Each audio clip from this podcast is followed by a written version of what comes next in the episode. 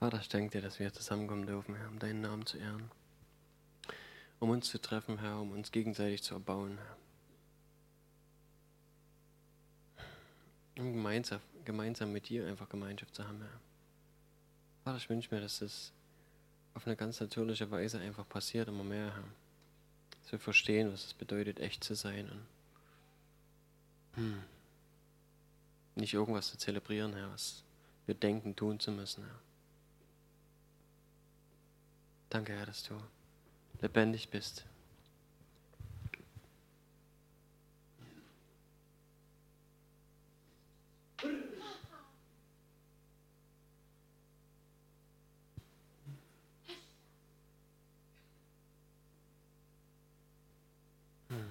Heiliger Geist, ich will dich bitten, dass du diese Versammlung leitest. Jesus, dass du hier uns begleitest, Herr.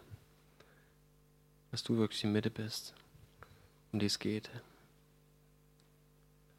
Herr, dass wir den Vater kennenlernen immer mehr. Herr, dass wir eins sind in dir, Jesus. Du das gesagt hast, Herr, wie du das gewünscht hast.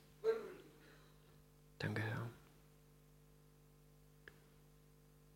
Amen. Ich habe mir ein Thema vorgenommen. Das ist nicht ganz einfach. Es ist wieder ein sehr komplexes Teil was ich sowieso nicht im Ganzen schaffe. Und ich bin mir gar nicht so richtig sicher, ob ich das heute schon, ob ich irgendwo, selbst wenn ich nur einen Teil davon erzähle, ob ich da irgendwo rauskomme. Das ist manchmal ein bisschen schwierig. Aber äh, ich will mich da gar nicht so festlegen. Vielleicht hatte jemand eine Frage. Ist mir jetzt so eingefallen. Vielleicht, vielleicht interessiert ja jemanden. Was das heißt ja nicht, dass ich auf alles die Antwort habe, aber möglicherweise habe ich zufällig gerade darauf eine Antwort. Vielleicht hat jemand was gelesen, wo er sagt, ah, das ist komisch. Oder ich habe letztens was in der Predigt gehört vielleicht und komme ich nicht klar damit, klingt komisch. Habe ich immer anders gedacht vielleicht. Vielleicht überlegt euch mal. Vielleicht fällt euch was ein, was ihr immer schon mal wissen wolltet. Wie ist es gemeint?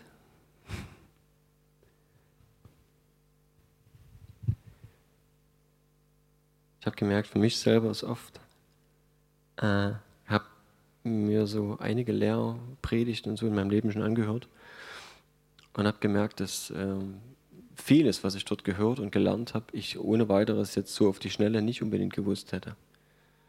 Das heißt nicht, dass ich nicht die Bibel gelesen habe, aber Dinge erklärt zu bekommen, ist auf jeden Fall oftmals gut. Und manchmal ist es einfach nur der Anstoß, wo man merkt so, ach, jetzt, hm, erklärt sich was, was ich die ganze Zeit nie so richtig einordnen konnte. Ja, wenn irgendwie da euch was einfällt, sagt's.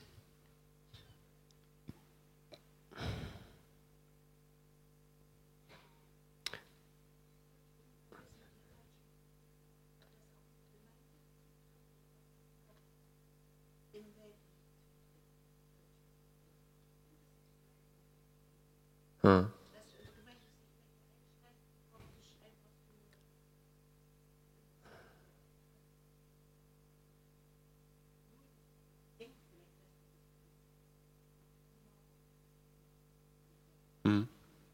Okay. Okay, falsche Propheten. Ähm, Im Allgemeinen wurde im Alten Testament wenigstens der Prophet immer daran geprüft, ob äh, die Prophezeiung, die er so also losgelassen hat, auch eingetreten ist. Wenn er also sein Leben lang Sachen prophezeit hat, die nie eingetreten sind, wenigstens sind, sag ich mal, ne, Sachen, die nahe Zukunft betroffen haben, dann ist es simplerweise ein falscher Prophet gewesen, der im Prinzip von Prophetie keine Ahnung hatte. Es gab also schon im Alten Testament Prophetenschulen, äh, wo also auch das prophetische Empfangen gelernt wurde. Ja, wo das also im Prinzip Lehrthema war, den Heiligen Geist zu empfangen, die Stimme Gottes zu empfangen, zu hören, was hat Gott zu sagen und entsprechend das dann auch wiederzugeben. Wir lesen einige verrückte Geschichten im Alten Testament, wo also Propheten sich auch teilweise selber gegenseitig auf die Probe gestellt haben und, wenn diejenigen nicht gehorsam gewesen sind gegenüber der Stimme Gottes, auch harte Strafen eingetreten sind. Ähm, ich nehme mal stark an, oder für mich jedenfalls nach meinem Verständnis, bezieht sich das, was wir in der Bibel lesen, hauptsächlich auf die Gemeinde.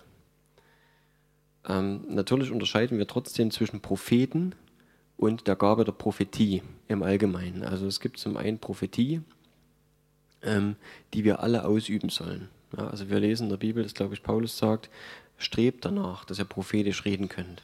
Jeder von uns. Weil wir alle den Heiligen Geist haben und der Heilige Geist uns allen Dinge offenbaren kann, die äh, niemand weiß, die nur er weiß. Das ist also für jeden möglich. Äh, deswegen ist Prophetie als solches für jeden von uns erstrebenswert. Ähm, ein Prophet ist trotzdem noch was anderes. Ein Prophet ist jemand, der besonders begabt ist, der über das normale Maß, in Anführungszeichen, äh, hinaus ähm, Dinge sieht und wahrnimmt und weitergeben kann. Ähm, Jesus warnt nicht nur, denke ich, vor falschen Propheten, sondern allgemein vor Leuten, die die Gemeinde verführen und abspenstig machen, beziehungsweise ähm, auch dahingehend verführen, dass sie lau werden, dass sie Gottes Gebote beziehungsweise Gottes Wille nicht mehr wirklich interessiert, sondern dass sie halt, ähm, wie soll ich sagen, eins mit der Welt werden. Und das ist vielleicht unser größtes Problem auch in der heutigen Zeit, dass wir uns nach der Welt richten, dass wir sagen, ja, wir müssen uns dem Zeitgeist anpassen und dieses und jenes ist heutzutage modern, das ist damals nicht so gewesen, aber wir müssen jetzt dort mitmachen. So, ne?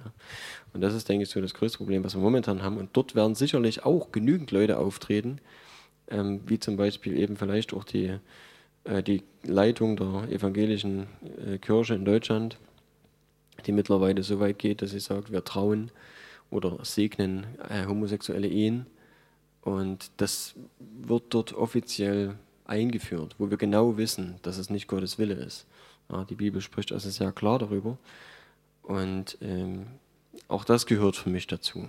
Hat natürlich nichts mit Prophetie zu tun in dem Sinne, aber ist eigentlich noch eine größere Gefahr, als wenn jemand mal eine falsche Prophetie von sich gibt. Ähm, allgemein, was prophetische Rede angeht, können wir uns, denke ich, alle äh, bewusst sein oder dessen bewusst sein, dass wir nicht perfekt sind dass alles, was, was wir hören von Gottes Geist, letztlich durch uns durch muss, wie, durch ein, wie das Wasser durch einen Kaffeefilter. Und ähm, das, was rauskommt, ist nicht immer 100% Gottes Wort, vielleicht sogar in den seltensten Fällen. Sondern im Endeffekt hören wir Gottes Stimme immer gefiltert durch ähm, das Verständnis, was wir haben für Gott, für das Wort Gottes und auch äh, gefiltert durch Prägungen, durch Dinge, die wir in unserem Leben so aufgesammelt haben, Verhaltensmuster oder was auch immer. Und das spiegelt sich immer ein ganzes Stück weit auch in dem wieder, wie wir mit prophetischen Dingen umgehen, die wir selber empfangen und weitergeben. Deswegen ist es auch wichtig für uns, dass wir lernen, wie wir mit Prophetie umgehen. Und äh, wenn wir Gottes Reden hören, ähm, dass wir lernen, damit weise umzugehen und nicht einfach jedem das ranklatschen, wie wir das Denken wahrgenommen zu haben, sondern dass wir wirklich Gott fragen, was willst du damit tun? Ja, wo willst du damit hin? Ähm, wenn jemand schlecht drauf ist und ich das mitbekomme oder Gott sagt mir das und ich sage dem, hey, ich sehe, dass du schlecht drauf bist, nützt es demjenigen gar nichts. Ja, sondern es geht immer darum, dass Gott letztlich etwas tun will. Sehr gut, gehen wir das mal durch hier, was hier steht. Matthäus 7, 15 bis 20. Hütet euch aber vor den falschen Propheten, die in Schafskleidern zu euch kommen, inwendig aber sind sie reißende Wölfe. An ihren Früchten werdet ihr sie erkennen. Liest man etwa Dorn, äh, von Dornen eine Traube oder von Disteln Feigen? Also bringt jeder gute Baum gute Früchte, aber der faule Baum bringt schlechte Früchte. Ein guter Baum kann nicht schlechte Früchte bringen und ein fauler Baum, äh, noch ein fauler Baum gute Früchte bringen. Jeder Baum, der nicht gute Früchte bringt, wird abgehauen und ins Feuer geworfen. Deshalb, an ihren Früchten werdet ihr sie erkennen. Ich würde sagen, grundlegend ähm, trifft diese Maßgabe, gute Früchte, also guter Baum, gute Früchte, schlechter Baum, schlechte Früchte, ähm, auf jeden zu. Das betrifft nicht nur Prophetie, das betrifft uns im Allgemeinen. Äh, mit all unseren Worten, Taten, Gedanken etc. Ähm, jetzt hier ist speziell von, also von den Propheten die Rede, von den falschen Propheten, die in die Gemeinde kommen und von innen heraus die Gemeinde aufmischen. Das heißt im Prinzip sie sind getarnt, ne, wie Jesus das ja sagt. Sie sind also in Schafskleidern, das heißt, unter den Schafen fallen sie nicht auf, aber eigentlich steckt ein Wolf drunter. Und hier geht es an der Stelle schon um eine gewisse Bösartigkeit. Ich weiß nicht, ob die Leute das immer selber wissen. Ich denke nicht zu 100 Prozent. aber sie können von ihrem Wesen her durchaus so ein reißender Wolf sein. Das heißt, im Endeffekt das Ergebnis ist interessant. Wenn diejenigen aufgrund von dem, was sie weitergeben, und das muss nicht nur Prophetie sein, ja, das kann alles Mögliche an Lehre sein oder ja, was man alles so, so rauslassen kann, wenn die in dem Fall die Gemeinde kaputt machen, und es geht mir nicht darum, dass eine Ortsgemeinde in viele Teile zerlegt wird und sich spaltet und was weiß ich was. Hier geht es mir hauptsächlich darum, ähm, die Gemeinde als Ganzes zu sehen, als den Leib Christi. Und dass wir ähm, uns versammeln, um Gemeinschaft zu haben, die erbaulich ist, die dazu dient, dass wir als Gemeinschaft zusammenwachsen, nicht, dass es Streit und Zank untereinander gibt und ähm, dass wir auch uns gegenseitig auffangen. Ich rede heute ein Stück weit auch darüber, will ich noch darauf zurückkommen, ähm, dass wir auch Seelsorge untereinander betreiben, dass wir uns um unsere Seele oder um die des anderen sorgen oder für sie sorgen, ja? dass wir also füreinander auch aufkommen. Und wir werden immer sehen, bei solchen Leuten, die hier faule Propheten, äh, faule, falsche Propheten genannt werden, faul sind sie dann auch, die Früchte jedenfalls. Ähm, wenn wir also von falschen Propheten reden, dann in dem Fall werden wir es an den Früchten sehen. Ja. Alles, was, wir können das ganz einfach auch nachgucken in den äh, Früchten des Geistes oder des Fleisches, alles, was Zank, äh, Zwietracht, ähm, Neid, und andere Boshaftigkeiten untereinander hervorbringt, wird definitiv schlecht, ist schlecht ja, und kommt demzufolge auch nicht von einem guten Baum. Und alles, was, ähm, was zur Auferbauung des Leibes dient, was gute Eigenschaften sind, ja, was Liebe sät, was Güte äh, und Barmherzigkeit und so weiter ähm, den Leuten weitergibt, das ist von einem guten Baum. Ja, dort können wir also die Leute prüfen. Ähm, ich denke, es ist gut, kritisch zu sein, aber nicht allzu kritisch. Das, das Schwierige ist dabei, dass wir uns sehr gern auf sowas festlegen. Wir sind geborene Kritiker als Menschen. Wir lieben das, Dinge zu beurteilen und leider auch zu schnell zu verurteilen. Und ähm, dort ist es oftmals schwierig, ein gutes Maß zu finden wenn wir voll Liebe sind, das sagt jedenfalls, äh, ich könnte was im 1. Korinther 13 nachlesen, die Liebe glaubt alles. Die Liebe lässt sich auch übervorteilen. Die Liebe lässt vieles über sich ergehen. Und mein Motto war eigentlich immer so, ich glaube von jedem das Beste, solange er mich nicht vom Gegenteil überzeugt hat. Und dann muss ich sehen, wie ich damit umgehe. Aber grundlegend möchte ich erstmal niemandem was Schlechtes nachsagen. Ja. Und ich bin geneigt gewesen, in meinem Leben vielen Leuten so lange Naivität zu unterstellen, bis ich die Ernsthaftigkeit und Absicht dahinter gesehen habe. Ja, und irgendwann kommt man dazu, dass man sagt, hey, du kannst nicht jeden für so dumm und naiv halten, dass er wirklich jeden Blödsinn, den er mit dir ablässt oder an dir auslässt, ähm, wirklich aus Versehen gemacht hat. Aber nichtsdestotrotz, solange es irgend geht, möchte ich das von demjenigen glauben. ist mir lieber als naiv als ähm, böswillig gemein mir gegenüber. Es gibt zum Glück trotz allem in der Gemeinde noch die Ältesten, die darüber wachen sollen. Es ist eine Funktion der Ältesten, dass sie also das im Blick haben, wer in der Gemeinde ein- und ausgeht.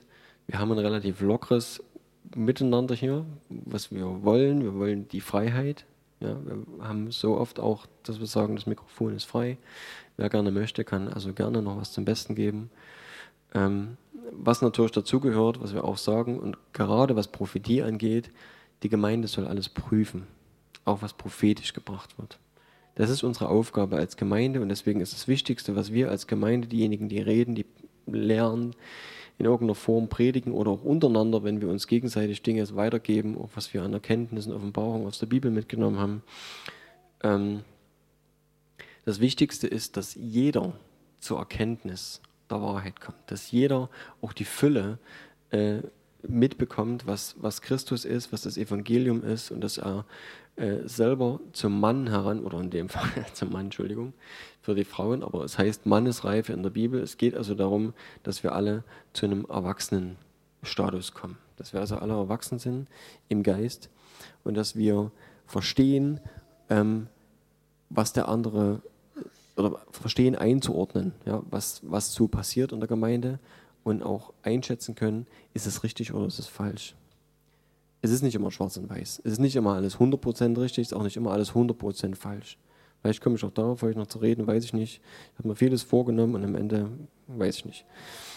Ähm, viele Dinge, die wir aus äh, der Bibel aufnehmen, erfassen wir, soweit unser Horizont das mitmacht.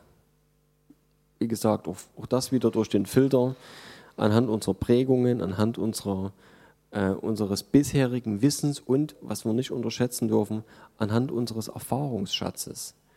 Auch unsere Erfahrungen, die wir physisch, psychisch äh, auf dieser Erde gemacht haben. Auch daran messen wir sehr viel und es ist okay, dass wir das tun. Ähm, ich komme darauf heute noch zu sprechen. Äh, das ist nichts Geistliches, aber wir können nicht über unseren Schatten springen. Das will ich damit sagen. Wir sind nun mal zu zwei Dritteln ähm, Seele und Körper. Das macht einen Großteil unserer Erfahrungen aus. Und wenn wir das versuchen, einfach auszublenden und zu sagen, ich bin jetzt nur noch Geist, das funktioniert nicht. Wir wollen geistlich leben und wir sollen geistlich leben. Wir sollen Dinge geistlich beurteilen. Aber wir können, wie gesagt, nicht ohne weiteres zwei Drittel unseres Daseins einfach auswischen, wegwischen und, und glauben, wir könnten jetzt geistlich durchstarten und äh, das andere ist uns alles nicht mehr da. Also unsere Erfahrungen, sowohl physisch als auch psychisch, spielen uns oftmals einen Streich. Und äh, in der Hirnforschung ist es soweit eigentlich geklärt, dass Dinge, die man wirklich begreift, im Sinne von greifen, also das ist so eine Eselsbrücke, was in meiner Tochter ihre Klasse an der Tafel stand zum Elternabend. Begreifen kommt von greifen. Dass die Dinge, die wir wahrnehmen, die wir physisch und psychisch wirklich wahrnehmen, viel, viel schneller und fester verankert sind in unserem Gehirn als das, was wir uns anlernen so über unser Lernen, unsere Möglichkeiten, Dinge zu lernen. Ähm, das bedeutet natürlich, dass auch negative Erfahrungen, die wir in unserem Leben gesammelt haben, sich oftmals so fest einprägen und verfestigen, ohne dass wir das wissen oder wollen, ja, zum Beispiel bis hin zu Traumata, die also so fest in uns drinnen sitzen, dass wir teilweise gar nicht wissen, dass sie überhaupt da sind und trotzdem irgendwann möglicherweise eine, eine, eine tragende Rolle in unserem Leben spielen und uns ganz schöne Striche durch unsere Rechnungen machen. Ähm, es soll ein Stück weit darum auch gehen heute bei mir noch. Ähm, okay, aber so viel jetzt erstmal so zu, zum falschen Propheten vielleicht. Und schon wieder ganz schön weit abgedriftet.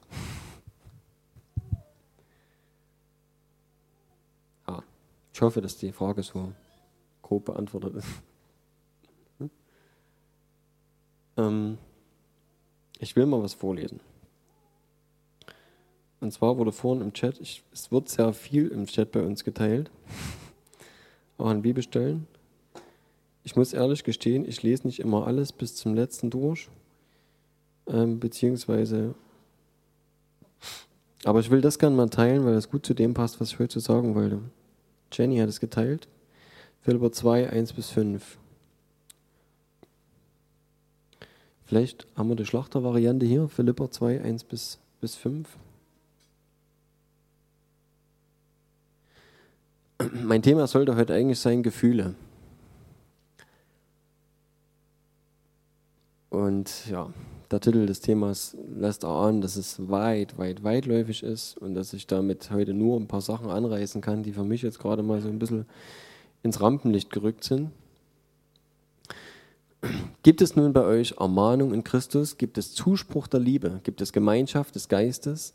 Gibt es Herzlichkeit und Erbarmen? so macht meine Freude völlig, indem ihr eines Sinnes seid, gleiche Liebe habt, einmütig und auf das eine bedacht seid. Tut nichts aus Selbstsucht oder nichtigem Ehrgeiz, sondern in Demut achte einer den anderen höher als sich selbst. Soweit erstmal.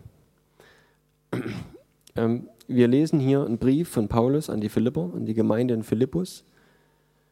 Der zweite, jedenfalls nach unserer Zählung, ähm, bei manchen Briefen ist es so, dass der erste einfach nicht da ist, deswegen ist der erste eigentlich der zweite und so weiter. Das zeigt auch, dass wir im Endeffekt nie so eine absolute ähm, so einen absoluten Maßstab an das legen können, nur weil es Teil der Bibel ist. Okay, wir wissen, das ist, das ist ein Brief. Ja. Und obgleich er tiefe Wahrheiten enthält, ähm, müssen wir trotzdem gucken, wer hat es geschrieben, an wen hat er es geschrieben Und was hat er mit dem, was er sagen wollte, wirklich gemeint? Weil wir sind schnell geneigt, Dinge zu absolutieren und zu sagen, das steht aber in der Bibel. So. Und deswegen klatsche ich das einfach überall rein. Und egal, um was es gerade geht, in welcher Situation, das muss passen. Ja, das stimmt aber nicht. Grundlegend ist der Kontext sehr wichtig und äh, das ist mir auch ein Anliegen, das immer mal wieder zu betonen. Ähm, sonst müssten wir sagen, Jesus war ein Fresser und Weinsäufer. Das steht nämlich in der Bibel. Das stimmt nur nicht so, weil Jesus sagt das von sich selber, dass die Leute das über ihn sagen. Ja. Also das muss ich dann auch wissen. Da kann ich nicht sagen, er war ein Fresser und Weinsäufer, weil das ist zwar ein Zitat, aber dort steht, sie sagen von ihm. Und das stimmte nicht. Ne? Er war das definitiv nicht. Also ich kann nicht jedes Wort aus der Bibel einfach hernehmen und dann so. Es ist leider auch nicht aus der Luft gegriffen, dass ich das Beispiel gerade nehme, weil es gibt Leute, die das wirklich falsch sehen. Und die der Meinung sind, Jesus hat das alles mitgemacht. Ich kann mir es nicht vorstellen, Jesus betrunken in der Ecke liegen zu sehen, aber scheinbar gibt es Leute, die das können. Und äh, das wurde mir also auch schon angetragen äh, von Christen, und das zeigt einfach, dass die Leute dann die Bibel halt nur halb gelesen haben und solche Sachen irgendwie nicht im Kontext sehen. Hier ist es eine Sache, die für mich allgemeingültig ist. Weil egal, ob das an die Philipper geschrieben ist oder an irgendeine andere Gemeinde, die Dinge, die hier drin stehen, sind grundlegend gut. Jedem von uns ist das klar, denke ich, dass, ähm, dass das alles in der Gemeinde vorhanden sein sollte. Und ich finde es sehr gut, diese Aufzählung an der Stelle finde ich spitze, ähm, weil sie für mich die oder viele schwerwiegende Dinge benennt. Und ich hoffe, dass wir das unter uns haben. Und wenn vielleicht das eine oder andere noch fehlt oder wir vielleicht noch nicht gelernt haben, so gut damit umzugehen, dann hoffe ich, dass wir darin wachsen. Ähm, Ermahnung in Christus. Jeder weiß, denke ich, was das bedeutet. Ermahnung hat für uns immer einen negativen Beigeschmack, jedenfalls bei, in unserem Land. Ähm, ist das Wort Ermahnung oftmals, wir kennen es aus der Schule, zur Genüge. Bei uns gab es damals, glaube ich, eine Ermahnung im Hausaufgabenheft. Keine Ahnung, nee, es war ein Eintrag. Aber sowas ähnliches irgendwie. Und eine Ermahnung war also, so mehrere Ermahnungen waren der Vorläufer zum Verweis oder sowas. Ähm, es gibt irgendwie dort immer schon eine negative Geschichte dazu.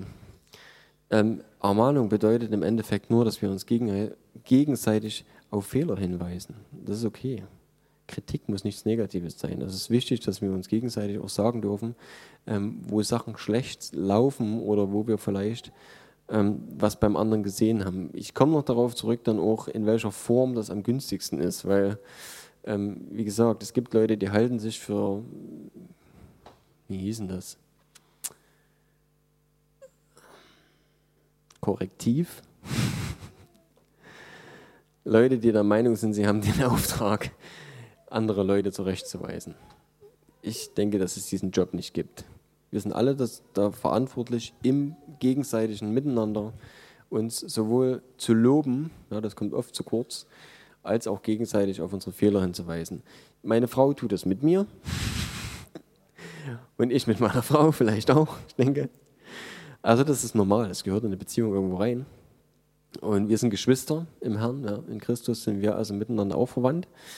Ähm, und deswegen ist es auch wichtig, dass wir uns genauso behandeln, dass wir uns zum Guten einfach ähm, auf negative Dinge hinweisen oder uns einfach auch zur Seite stehen durch schwere Zeiten.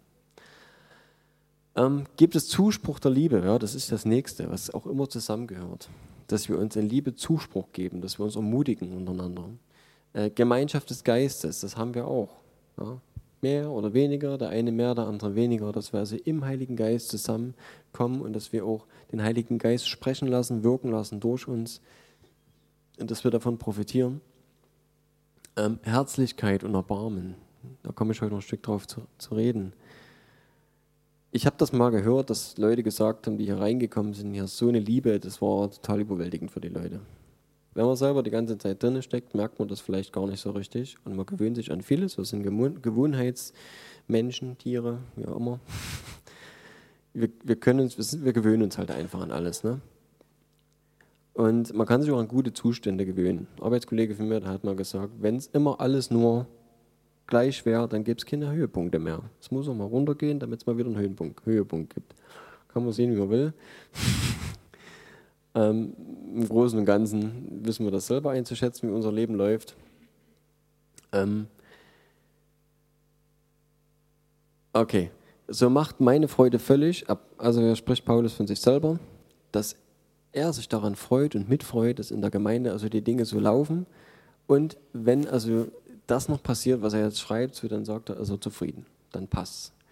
Indem ihr eines Sinnes seid, gleiche Liebe habt, einmütig auf das eine bedacht seid. Ist klar worauf? Ja? Auf Jesus, auf die Einheit, durch den, der das Haupt ist. Wir sind der Leib und er ist das Haupt. Tut nichts aus Selbstsucht oder nichtigem Ehrgeiz, sondern in Demut achte einer den anderen höher als sich selbst.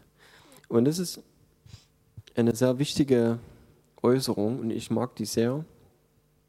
Ähm, Jesus hat die zwei Gebote genannt, in denen sich das Gesetz und die Propheten erfüllen, dass wir unseren Gott lieben von ganzem Herzen, ganzer Kraft und ganzem Gemüt und äh, dass wir unseren Nächsten, unseren Nächsten lieben wie uns selbst. Das ist ein Gleichstand ungefähr. Ja. Und ich finde diesen Ausspruch deswegen trotzdem nicht ersetzbar durch das hier. Hier steht, dass wir einander achten, höher, also dass wir den anderen höher achten als uns selbst. Das heißt, ich stelle mich unten an. Und wenn der andere ein Anliegen hat, ein Problem oder was auch immer, dann hat das sogar noch Vorrang vor meinen eigenen Bedürfnissen. Oder wenigstens so weit, dass ich sage, ich kann für dich zurücktreten und zurückstecken, ähm, weil du mir genauso wichtig oder mindestens genauso wichtig bist wie ich selbst. Ähm, das andere ist trotzdem nicht ganz unwichtig, denn es besagt, wenn wir den anderen ähm, genauso lieben, wie wir uns selber lieben, dass wir uns selber lieben. Das ist ein Maß, was wir brauchen. Denn wenn wir nicht auf uns selber achten und uns selber lieben, sind wir nicht in der Lage, unseren Nächsten zu lieben. Und das ist leicht, leichter gesagt als getan. Auch das sich selbst lieben. Jeder schaue nicht auf das Seine, sondern jeder auf das des anderen. Ähm, hierin, denke ich, sieht sofort auch jeder, wenn das jeder macht, und das ist auch in der Ehe immer wieder der Fall, wenn jeder zuerst auf das des anderen achtet, kommt niemand zu kurz. Weil dann gibt es so viele Leute um mich herum, die auf mich selber achten. Das sind viel mehr, als wenn ich das selber mache. Okay? Gut. Ähm, sind wir damit äh, bis fünf? Warte mal, da fehlt noch ein Vers, oder? Genau. Denn ihr sollt so gesinnt sein, wie es Christus Jesus auch war, der, als er in der Gestalt Gottes war, es nicht wie ein, man kann es mal noch das Stückel fertig machen, der, als er in der Gestalt Gottes war, es nicht wie ein Raub festhielt, Gott gleich zu sein. Können wir noch ein Stück? Genau. Sondern er entäußerte sich selbst, nahm die Gestalt eines Knechtes an und wurde wie die Menschen und in, einer, in seiner äußeren Erscheinung als ein Mensch erfunden, erniedrigte er sich selbst und wurde gehorsam bis zum Tod, ja, bis zum Tod am Kreuz. Es ist also hier nochmal auch ähm, die Sache betont, dass Jesus ja vorher Herrlichkeit hatte bei Gott und dass er dort schon ein riesengroßes Ding gemacht hat, dass er gegangen ist, obwohl er ganz genau gesagt nicht wirklich wusste, ob er zurückkommt. Es gab keine Garantie. Es war nicht so, dass Gott gesagt hat, alles cool, das Ding musst du bloß durchhalten und dann alles okay. Sondern er hätte genauso gut, wenn er in Sünde gefallen wäre, für immer diese Herrlichkeit bei Gott verloren. Das ist er nicht, wir wissen das. Aber letztlich ist er der eine ohne Sünde gewesen, in die Welt gekommen und ohne Sünde geblieben. Und er ist zurück zum Vater gegangen in die Herrlichkeit, die er vorher aufgegeben hat. Und wir sehen hier, steht also, sagt Paulus, ähm, als er in der Gestalt Gottes war, also vorher, er hat es nicht festgehalten und hat es nicht für einen Raub befunden, dass man ihm das wegnimmt, wenn er auf die Erde kommt, ja, sondern er hat es aufgegeben. Hat sich selbst entäußert und hat die Gestalt eines Knechtes angenommen und ist wie die Menschen geworden. geworden. Okay, warum soll es aber jetzt erstmal gar nicht so gehen? Mir sollte es eigentlich darum gehen, um die ersten Verse, dass wir, ähm, mit, wie wir miteinander umgehen. Ich habe ja schon gesagt, es geht um Gefühle. Und es gab es früher in, oder was hieß früher, in, ich habe das gehört aus mancherlei Bewegungen, Gemeindebewegungen, wie auch immer, dass es über einen gewissen Prozess dahin kam, dass Leute ihre wahren Sorgen, Probleme, Ängste, Gefühle, äh, inklusive auch ihrer Wehwehchen und Krankheiten etc., irgendwann nicht mehr teilen konnten.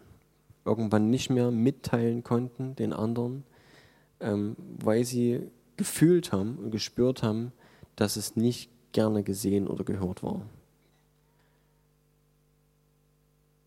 Aufgrund einer Lehre, die eigentlich grundlegend richtig ist und trotzdem Druck auf die Menschen gelegt hat.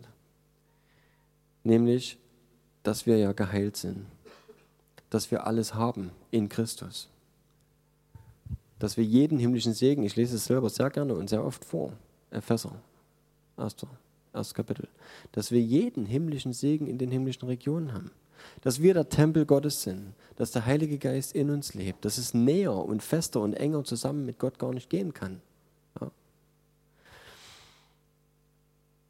Und ich habe die Predigt von letzter Woche von Robby gehört, war selber nicht da gewesen. Und er hat am Anfang darüber geredet, ähm, wie die Wesen vor Gottes Thron, die Ältesten und was noch alles so da sich vor Gott und bei Gott abspielt, wie sie ihre Kronen niederlegen, die Ältesten, und ähm, vor Gott niederfallen. Und wie alle Wesen vor seinem Thron immer und immer wieder in Anbetung und Ehrerbietung vor Gott niederfallen. Und immer wieder sehen sie die Herrlichkeit, immer wieder erleben sie unglaubliche Dinge. Und wir müssen uns überlegen, wie lange das schon passiert. Ja? Ich glaube, das ist permanent der Fall, schon seit Ewigkeiten. Er ist ja nicht erst seit drei Tagen da. Oder die Offenbarung spielt ja nicht nur an einem Tag. Aber das ist ein Ausschnitt von dem, was dort permanent passiert. So wie ich glaube, ist das also ein Dauerzustand, dass Gott in seiner Fülle so reich ist, dass wir nie zu Ende sind mit dem Erfassen und Erfahren. Und ich meine, er ist ja auch, ja, wie soll ich das sagen? Wir können ihn nicht begreifen, nicht beschreiben. Die Bibel sagt, niemand hat, niemand hat Gott je gesehen. Den Vater in seiner Herrlichkeit. Und, und das, was wir dort lesen, auch in der Offenbarung, dass dort permanente Anbetung stattfindet. Und wie Robby sagte, und es war für mich so ein wie ich schon vorhin mal sagte, so ein, ein was, wo ich, was, wo ich gehört habe, was ich gehört habe und was sofort bei mir Klick gemacht hat und wo mir was aufgegangen ist, was ich vielleicht die ganze Zeit gar nicht so beachtet habe. Und was mir dort aufgegangen ist, war, hey, die sind in der Herrlichkeit und die können nicht anders, als das anzubeten, was sie permanent sehen, was sie permanent vor Augen haben, was ihnen nicht nicht weggenommen werden kann, weil es den Mittelpunkt ihrer Wahrnehmung einnimmt, zwangsläufig. Geht nicht anders. Da ist nichts, was ablenken könnte, weil nichts Größeres da ist. Und das ist mir so in den Kopf geschossen und dann dachte ich, ey, klar, daran liegt's. Dass wir so oft so weit weg sind oder uns so weit weg fühlen. Oder dass es oftmals so schwer ist für uns, Dinge zu begreifen, zu ergreifen oder es anderen einfach weiterzugeben. Das liegt daran, dass es oftmals oder den, vielleicht sogar den größten Teil unseres Daseins, keine Ahnung, nie so präsent ist, dass es, dass es alles andere überschwemmt. Dass es meine Wahrnehmung komplett einnimmt und dass es nichts anderes gibt, was dem den Platz stehlen kann.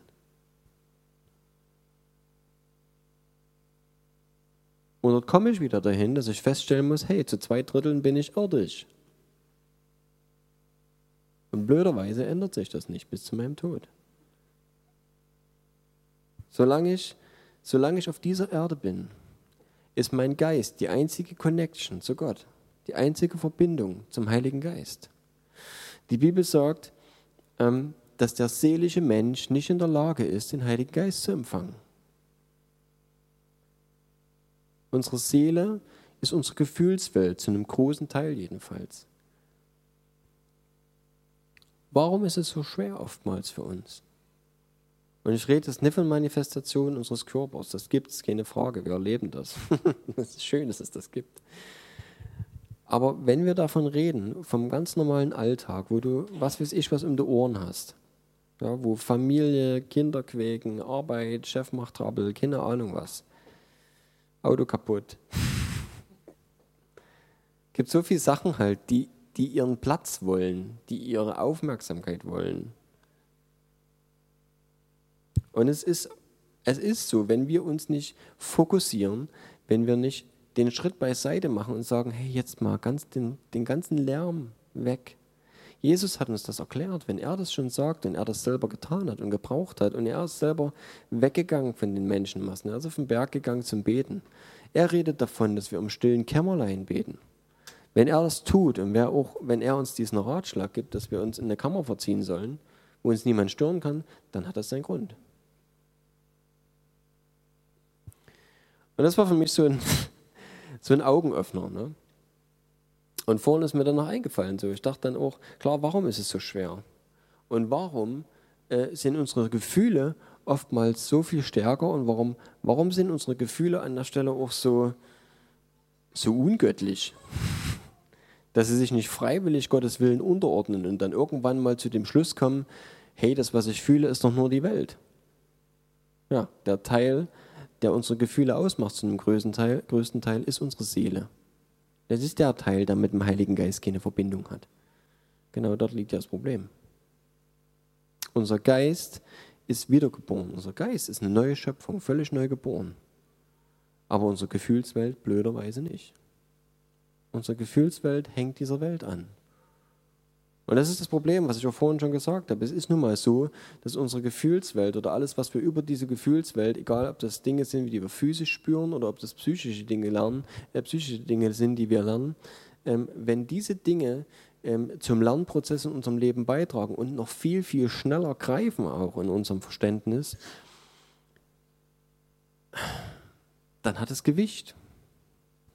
Jetzt kommen wir mal zu dem Punkt, ähm, was ich vorhin sagte mit, äh, was ich aus Gemeinden kenne. Ich denke, dass die Gefahr prinzipiell latent auch bei uns da ist.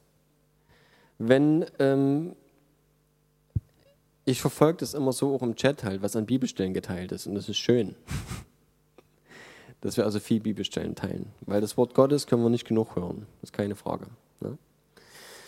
Aber ähm, ich selber habe für mich gemerkt, dass ich manchmal oder vielleicht auch in meinem vergangenen Dasein, vielleicht ändert sich das in Zukunft, keine Ahnung, ähm, Bibelstellen versucht habe, irgendwie anzuwenden. So, ne? Wie eine Formel. Und manche Bibelstellen, die vielleicht auch noch nicht so tief drin waren und die ich in ihrer Tiefe nicht verstanden habe und auch wie ich es vorhin gesagt habe, ähm, vielleicht auch gar nicht verstanden habe, in welchem Zusammenhang die eigentlich gemeint waren. Und was damit konkret wirklich derjenige, der es geschrieben hat, gemeint hat.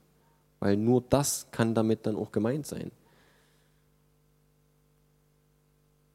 Wenn ich, wenn ich das nicht verstanden habe, dann, dann wende ich sie irgendwie an oder glaube das und frage mich manchmal vielleicht auch, warum es nicht funktioniert. Warum es Worte bleiben und trotzdem sich in meiner Gefühlswelt so wenig tut. Und es ist ein Fakt, und ich denke auch darüber habe ich vielleicht auch in den vergangenen äh, Jahren viel geredet, wenn es darum geht, Gottes Willen zu befolgen, dann stehen die Gefühle hinten an. Unsere Gefühle, und das bleibt trotzdem, dürfen nie der Ausschlag für unser Handeln sein. Wenn das so ist, können wir nicht tun, was richtig ist, weil unsere Gefühle sind wechselhaft.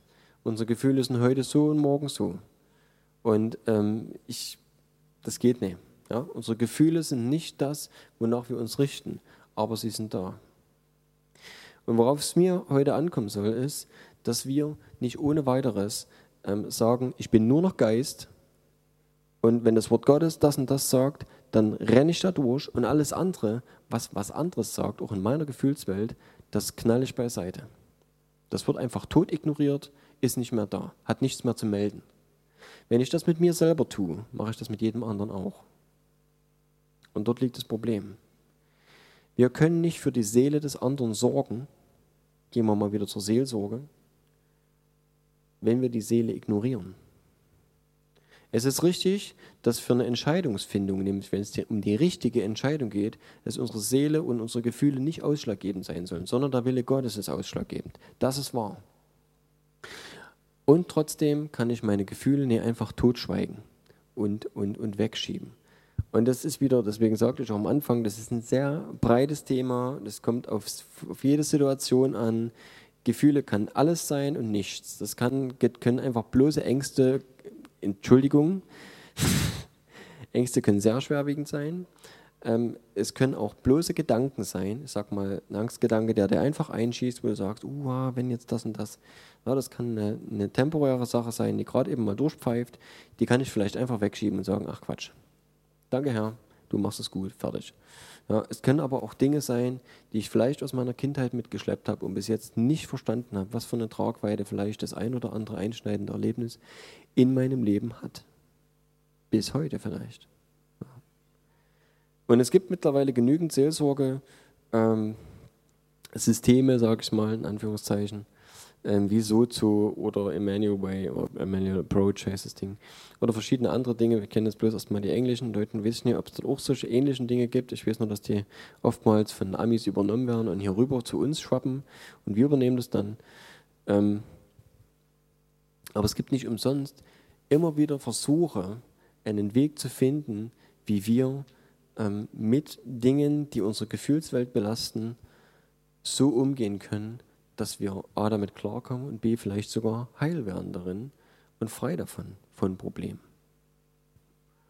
Und ähm, ich glaube, dass Gott das heilen möchte. Jedes, jedes Problem, was wir mit uns mitschleppen, was in irgendeiner Form uns beeinflusst, beeinträchtigt, das ist nicht die Frage. Aber ich glaube auch, dass es nicht damit getan ist, dass wir sagen, hey, ich bin eine neue Schöpfung, alles cool. Und meine Seele und mein Körper haben ruhig zu sein. Das glaube ich nicht. Erfahrungsgemäß, und da kommt wieder eine Erfahrung dazu, ähm, ist es so, dass Wiederherstellung und Heilung ein Prozess sind.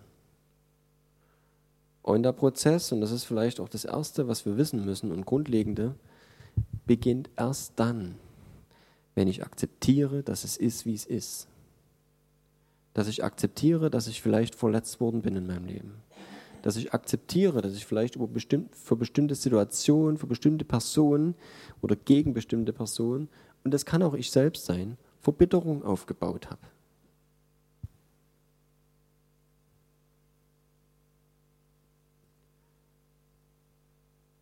Und dieser Weg, Dinge einfach tot zu drücken und zu sagen, meine Seele hat zu schweigen, baut auch Autoaggression auf.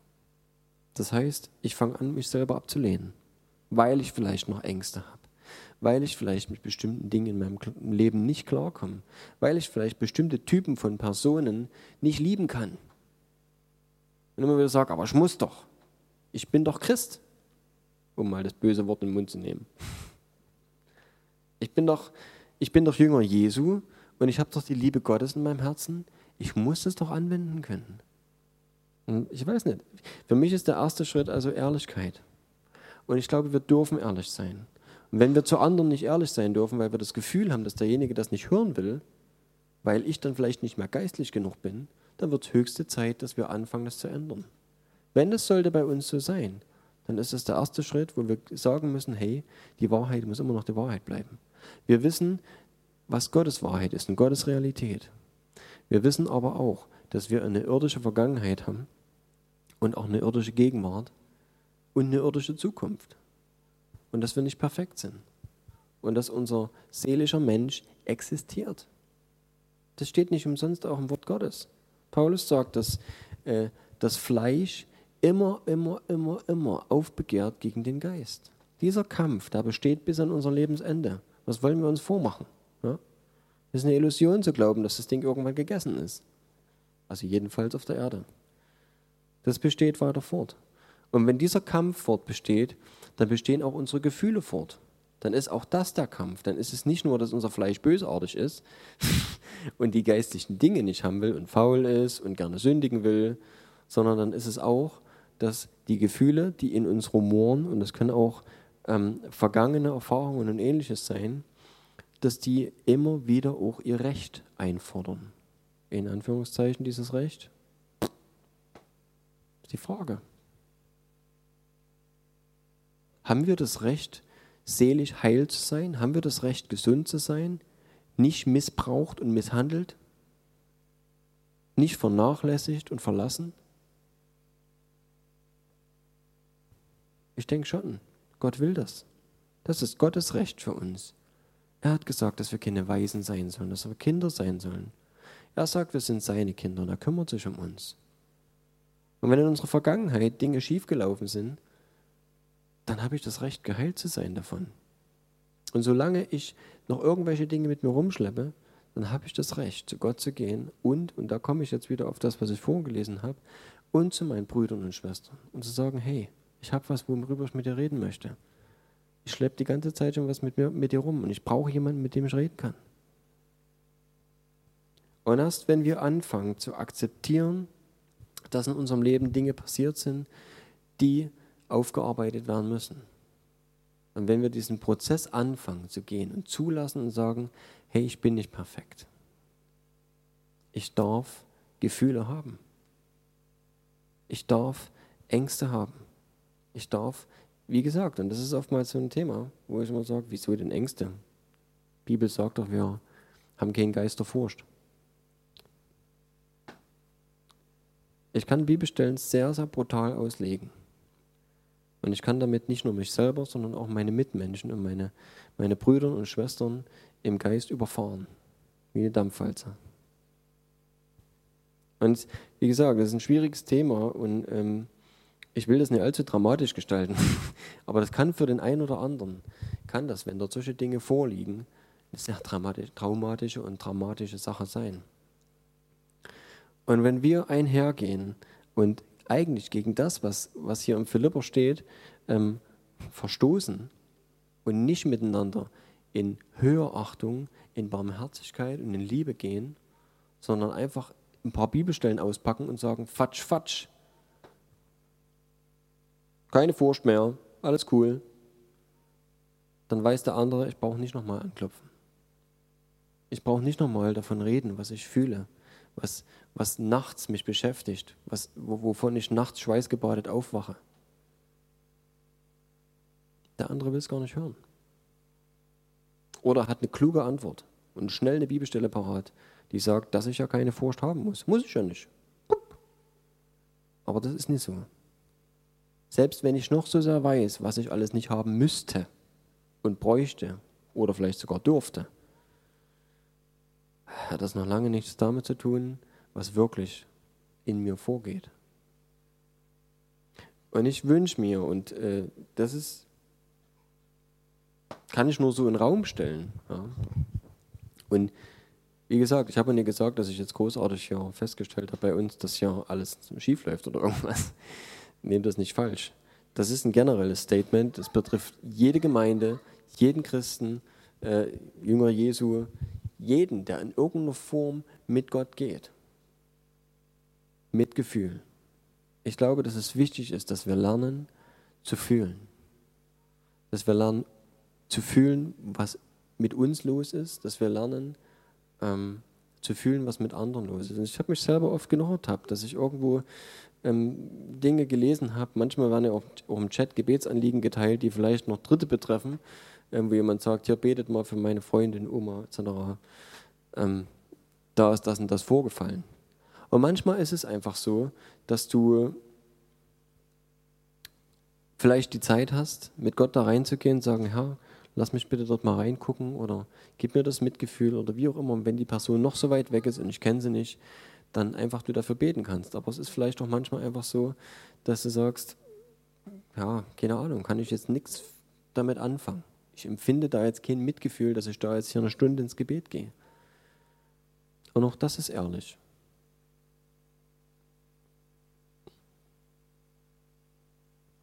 Ich denke, es ist wichtig, dass wir ehrlich sind. Und es tut mir oftmals oder tat mir oftmals und tut mir immer noch leid für, für jeden, wo ich vielleicht nicht die Anteilnahme aufbringen kann. Konnte, kann, weil eben unsere Gefühle nicht immer so ticken, wie wir das vielleicht gerade auch von unserem Kopf her wollen.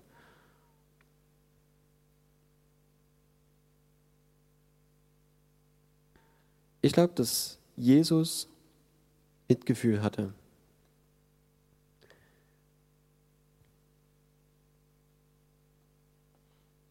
Ähm,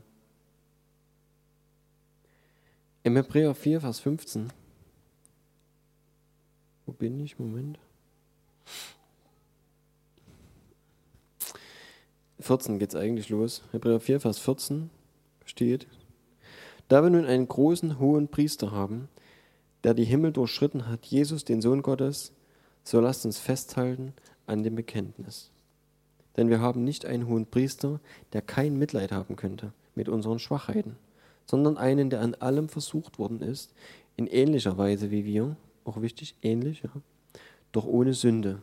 Er ist also dem Ganzen nicht, er ist da nicht drauf reingefallen. So lasst uns nun mit Freimütigkeit hinzutreten zum Thron der Gnade, damit wir Barmherzigkeit erlangen und Gnade finden zu rechtzeitiger Hilfe.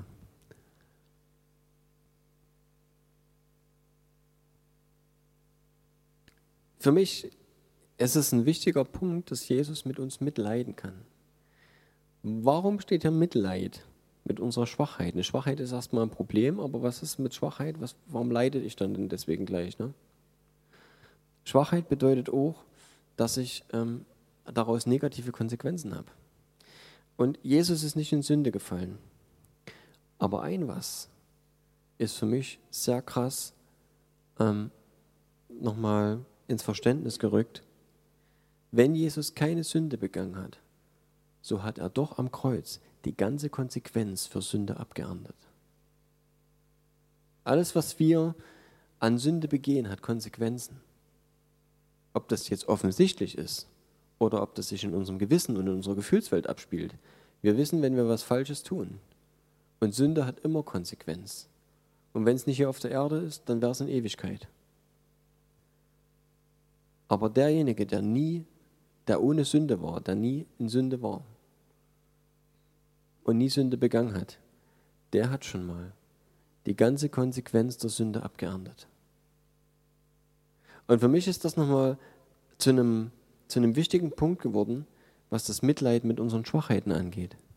Ich glaube, dass Jesus da die ganze Konsequenz der Sünde getragen hat, sich bewusst ist, was wir erleben, wenn wir sündigen, wenn wir schwach sind, wenn wir krank sind, wenn wir irgendwas, was diese Welt mitbringt, irgendwie abernten.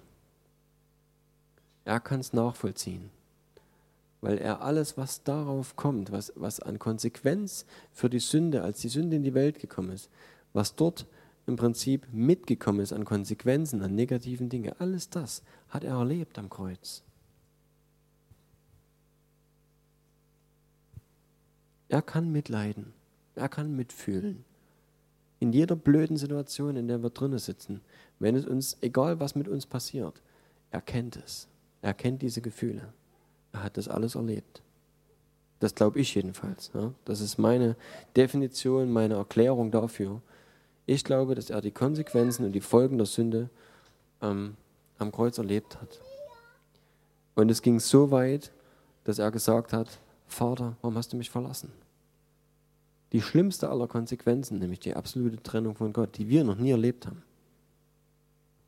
Wir kennen das nicht. Wir haben Gott immer noch um uns und in uns. Die Bibel sagt, dass Gott die Sonne aufgehen lässt über den Gerechten und den Ungerechten.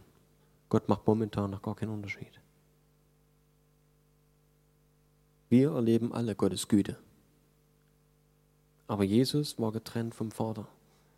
Und ich denke, dass das was Besonderes war und was besonders Schmerzhaftes für ihn natürlich erst recht, der diese Trennung nie kannte. Aber das war die Konsequenz von Sünde. Auch das, weil er für uns zur Sünde gemacht wurde, weil er zum Fluch für uns geworden ist.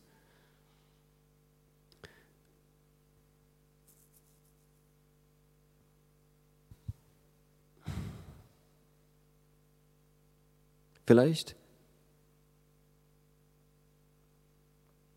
ich weiß nicht, was man vielleicht selber erlebt haben muss, oder was es braucht, um die, das nötige Mitgefühl für andere zu bekommen. Und im Endeffekt das zu leben, was wir aus dem Philipper gehört haben. Dass wir miteinander in Barmherzigkeit und in Liebe umgehen.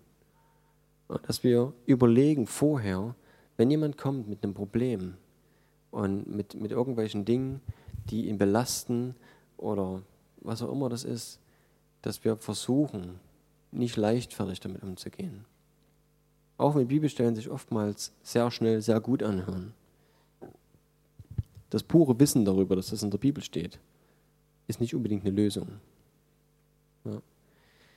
Ich hatte vor einiger Zeit mal darüber geredet, wie das Wort Gottes arbeitet. Über Glauben, über den Samen des Wortes Gottes. Ja, vierfältig ist das Ackerfeld, vielleicht könnt ihr euch grob erinnern. Ihr kennt das Gleichnis wahrscheinlich eh.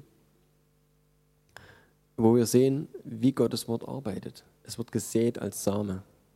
Und je nachdem, wie der Boden ist, kann es aufgehen oder auch nicht. Und wir sehen, dass nur ein Viertel von den, von den Flächen, die Jesus dort beschreibt, die dort mit Wort beworfen werden, überhaupt Frucht bringen. Beim Rest wird es geklaut oder es geht nicht auf. Oder, oder, oder. Es geht wieder ein, recht schnell und bleibt ohne Frucht. Das Wort Gottes ist nicht, dass wir einfach das jemandem hinklatschen können und sagen können, so, jetzt hast du es gehört, jetzt wirst du Bescheid. Damit sind all deine Probleme gelöst. So funktioniert es nicht. Das Wort Gottes ist eine Saat und die muss aufgehen. Und ich glaube, dass es ein Stück weit auch unsere Aufgabe ist, diesen Boden vorzubereiten. Wir können das Wort sehen und es geht auf. Aber wir können mit dem anderen reingehen, mitfühlen, in die Probleme reingehen. Zuhören alleine schon ist ein riesengroßes, ist ein riesengroßer Gewinn für den anderen. Und wir wünschen uns das selber natürlich auch, dass wir nicht nur das Gute teilen, sondern dass wir auch unsere Probleme teilen. Und dass wir Anteil nehmen am Leben des anderen. Und ich, ja, ich glaube, dass es, dass es ein Teil davon ist. Ein großer Teil. Von, von dem, was Leib Christi ist. Was wir als was Gemeinde ist. Ja? Dass wir verstehen, dass dieses Miteinander auf ganzer Ebene funktioniert. Und ich will auf jeden Fall immer für Fragen bereit sein, auch wenn es jetzt zu dem Thema vielleicht auch Fragen gibt. Und wenn jemand sagt, okay, das kann ich nicht so sehen oder ähm, ja, da hast du einen Punkt genannt, den fand ich jetzt nicht so passend, dann gerne. Ich bin immer, immer bereit, darüber zu reden. Und natürlich, abgesehen davon, auch wenn jemand sagt, ich will davon Gebrauch machen und ich möchte gern das ein oder andere mit dir teilen, ähm, vielleicht können wir dafür beten oder was auch immer. Ähm, ja, das ist mir wichtig. Aber natürlich auch untereinander. Es gibt keinen speziellen Typ oder was weiß ich, Mensch, der dafür besonders prädestiniert ist, dass er immer Anlaufpunkt ist. Es ist in der Gemeinde nicht der Seelsorger dafür verantwortlich, ähm, dass Leute mit ihrem Problem zu dem gehen. Ja, sondern es geht eigentlich darum, dass wir jeder füreinander da sind. Dass wir jeder miteinander Probleme bereden und dass wir auch bereit sind, ehrlich zu sein.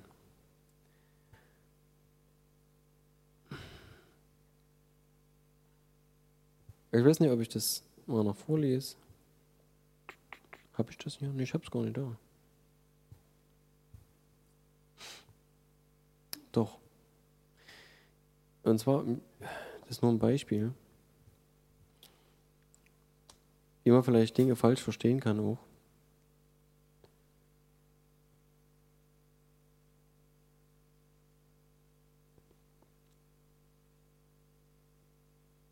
Johannes 13, 16, Moment, ich gucke mal ganz kurz nach. Johannes 16, dann bin ich auch schon fertig.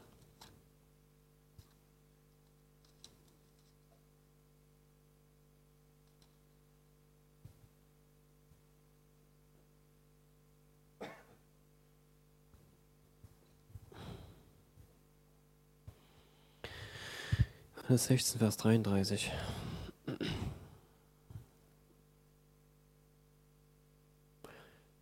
Jesus sagte, dies habe ich zu euch geredet, damit ihr in mir Frieden habt.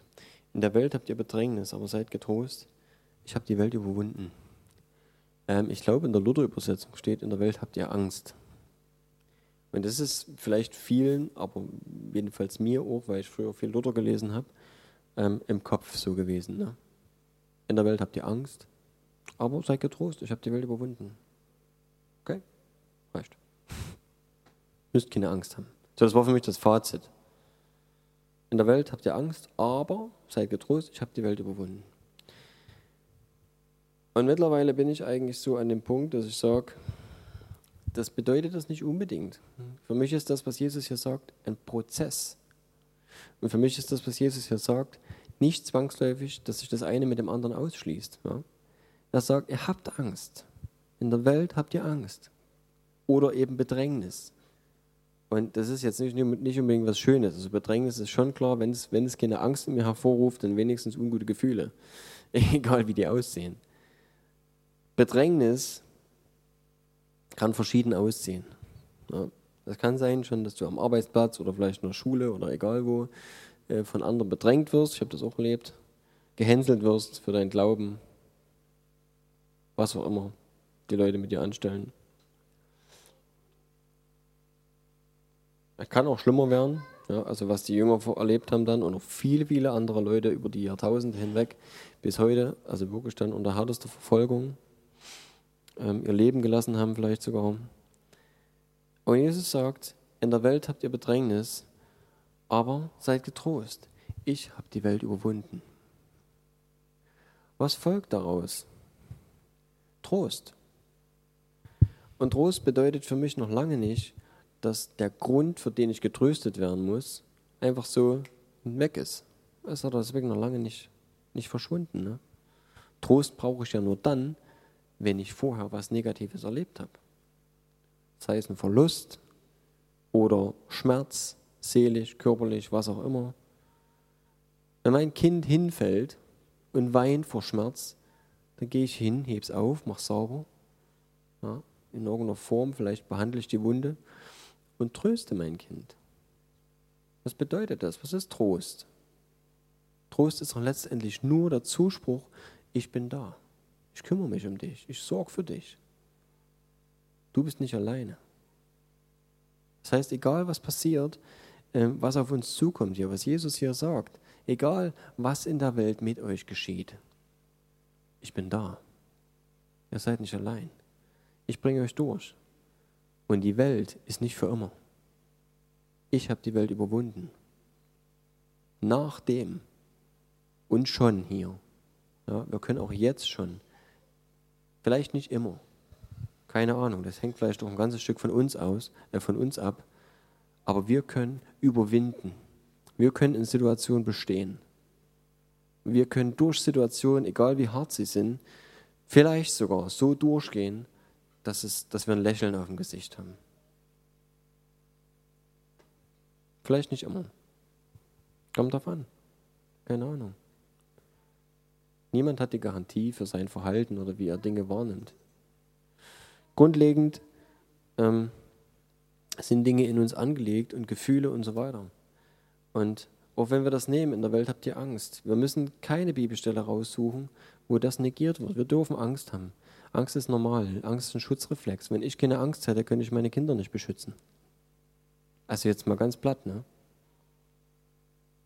Wenn ich nicht einen Angstzustand hätte, bei, wenn mein Kind fast von, weiß ich, irgendeiner hohen Kante runterfällt, dann würde ich nicht so reagieren, so schnell, wie ich dort dann reagiere.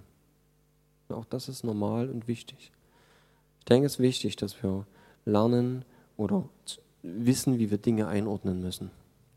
Und dass wir auch wissen, wie wir ähm, diese Gefühle auch bei dem anderen ernst nehmen können und dürfen. Und dass wir einfach wirklich füreinander da sind. Das denke ich wichtig.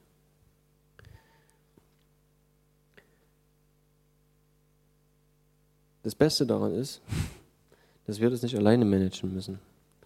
Dass wir nicht mit unserer menschlichen Kraft ähm, gegen diese Probleme oder was auch immer, gegen all diese irdischen ähm, Bedingungen vorgehen müssen, sondern dass Gott größer ist, dass er stärker ist. Und dass dieser Zuspruch, den Jesus hier gibt, und nicht nur hier, aber an anderer Stelle, dass er sagt, seid getrost, ich habe die Welt überwunden, dass das für uns gilt.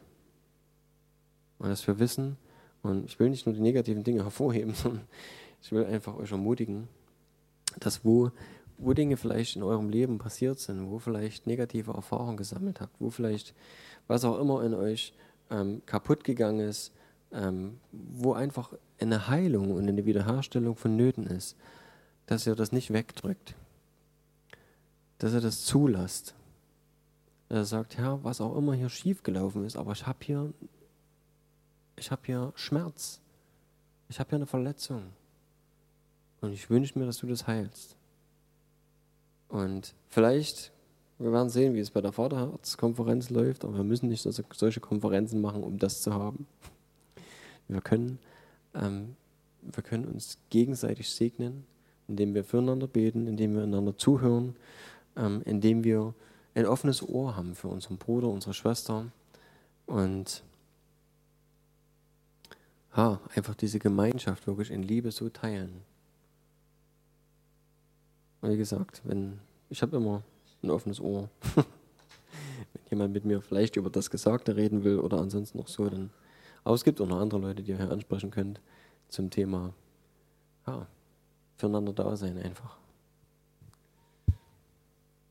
Vater, ich danke dir, dass du, dass du uns liebst, Herr.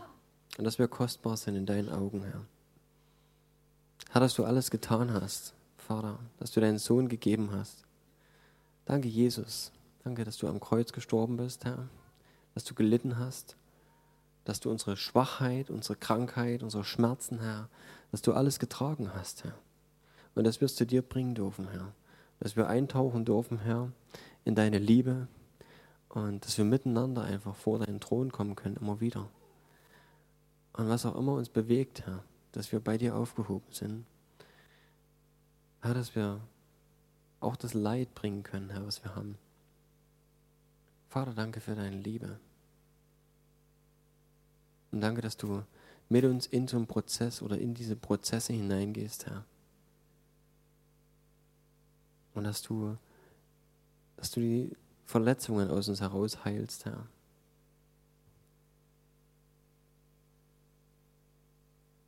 Herr, dass wir einfach mit dir auch durch negative Dinge gehen können, Herr. Vater, wir danken dir, dass du gut bist, Herr. Und Vater, wir danken dir auch, dass von dir nichts anderes als Gutes kommt, Herr. Dass alles Gute von dir kommt, Papa.